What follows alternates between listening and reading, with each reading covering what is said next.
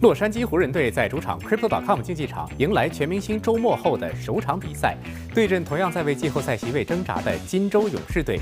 湖人队在全明星赛之前的转会交易窗口，在阵型上做出了非常大的改变，而这场对阵金州勇士队的比赛，就可以说是湖人队全新阵容的一块最好的试金石。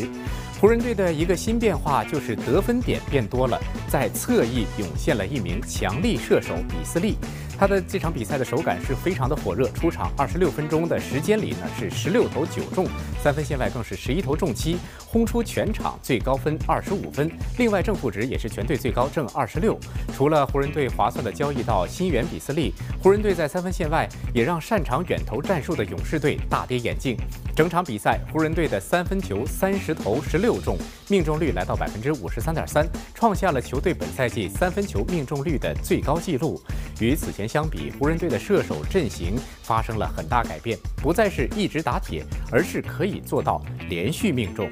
这场引发了詹姆斯和浓眉戴维斯在第四节的一段有趣的对话。当第四节比赛，湖人队大比分领先二十四分的时候，詹姆斯对戴维斯说：“都不记得上一次湖人队领先对手二十四分是什么时候了。”而詹姆斯就回话道：“似乎从来没有过。”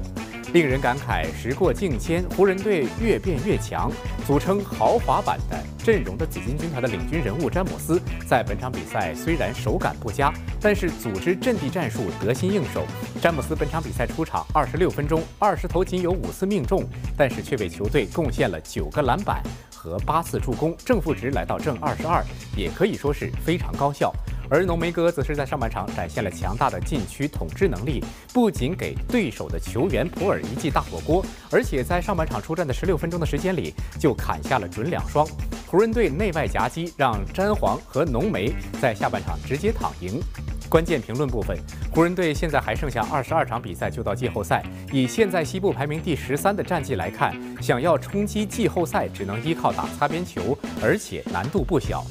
而在本场比赛，湖人队一号位拉塞尔在第一节一次对抗当中右脚踝扭伤离场，而整场比赛都没有再出现，让湖人队球迷感到非常担心。因为拉塞尔一直都有玻璃人之称，很容易受伤。但是湖人队随后在拉塞尔接受 X 光检查之后，得出了结论：拉塞尔脚伤并无大碍，相信在接下来的比赛里可以正常出战。